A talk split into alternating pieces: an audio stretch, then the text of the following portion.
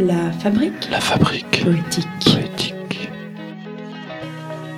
Aujourd'hui, nous avons le plaisir d'accueillir Timba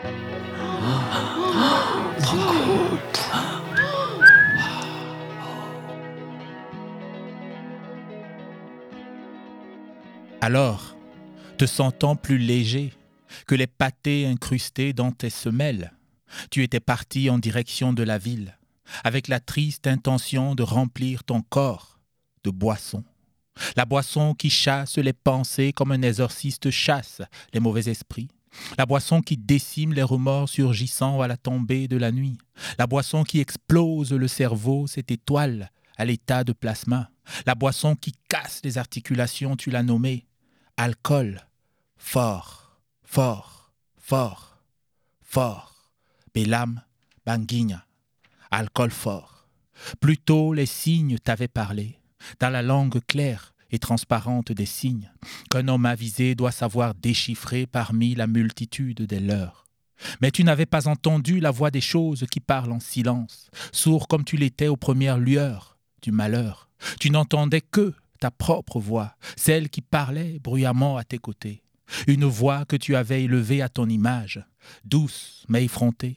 Une voix à qui tu avais confié les clés de ta traversée, de ce désert du cœur et de la moelle épinière que l'on appelle vie. Scorpion et scarabée s'enterraient dans le sable brûlant de midi. Silence, silence, silence. Tu n'avais jamais su lui dire silence.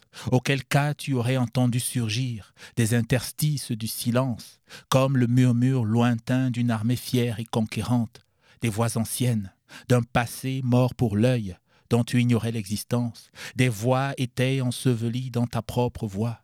Ignorant, ignorant, ignorant, si tu avais accepté ton ignorance et imposé à ta voix le silence, alors tu aurais entendu le murmure des voix anciennes, des voix que tu croyais mortes et décomposées.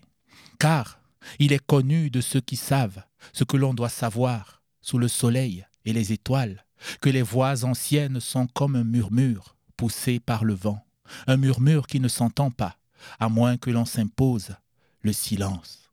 Hélas, tu étais un homme du bruit. Ton temps était celui du bruit sans corps, du bruit sans âme, du bruit sans hypophyse, du bruit sans lymphe, du bruit pour rien sinon le signe d'un malaise. Et le silence était pour toi et pour ceux de ton temps une source de terreur. Avec ceux de ton temps, vous fabriquiez du bruit pour vous distraire. Vous le fabriquiez avec vos égoïsmes, vos bêtises, vos machines, vos armes, vos bouches, vos bouches à la béance abyssale et vos corps vides et vidés tout entiers, aspirés par la fuite. Fuir, fuir, fuir. Telle était ta seule et ultime ambition. Tu sentais bien cette odeur pestilentielle qui harcelait ton nez, matin et soir, soir et matin, sans relâche, persistante, envahissante, gênante, embarrassante, asphyxiante. Cette odeur de cadavre qui retournait ton cœur. Fuir, fuir, fuir. Tu n'avais que ce mot en tête, les lèvres, le corps écartelé à la distance d'un pas. Fuir, fuir, fuir. Une voix, la seule voix que tes oreilles d'homme, homme nouveau dans un monde nouveau, savaient entendre de son propre bruissement. Fuir, fuir, fuir, si seulement tes jambes te portaient dans la bonne direction, celle du train, déjà avalé par la forêt, qui emportait la menthe dans les steppes du nord. Encore pouvait-on rêver que les collines qui t'entouraient s'effondrent l'espace d'une nuit. Non, tu fuyais dans la direction opposée, toujours dans la direction opposée au cours de l'histoire, parce que tu manquais de courage, de ce courage-là qui avait forgé le destin de cette terre où allaient et venaient tes pas, somnambule. Tu n'avais pas la trempe d'être l'acteur de ta propre histoire, le maître de ton propre destin. Alors tu fuyais, un pas somnambule après l'autre, vers d'autres déserts dont la réverbération te miroitait comme autant d'oasis accueillantes. Il n'était pourtant pas très tard, car le temps n'est jamais révolu pour détourner le fleuve de son destin vers des contrées plus clémentes, où abonde la vie dans tous ses états.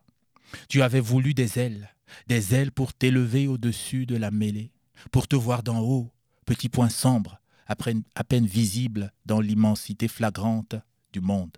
Tu avais voulu des ailes, des ailes pour t'élever au-dessus de la mêlée, pour te voir d'en haut, petit point sombre, à peine visibles dans l'immobilité flagrante du monde. Des ailes, des ailes, des ailes pour te mouvoir dans les airs.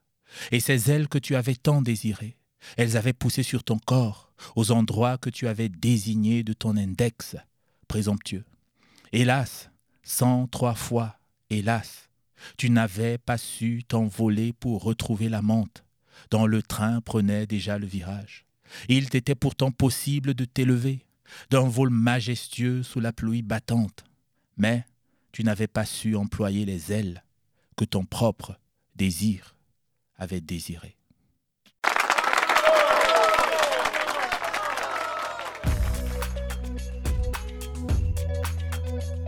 Revenez chaque semaine à la même heure pour découvrir un nouveau slammer.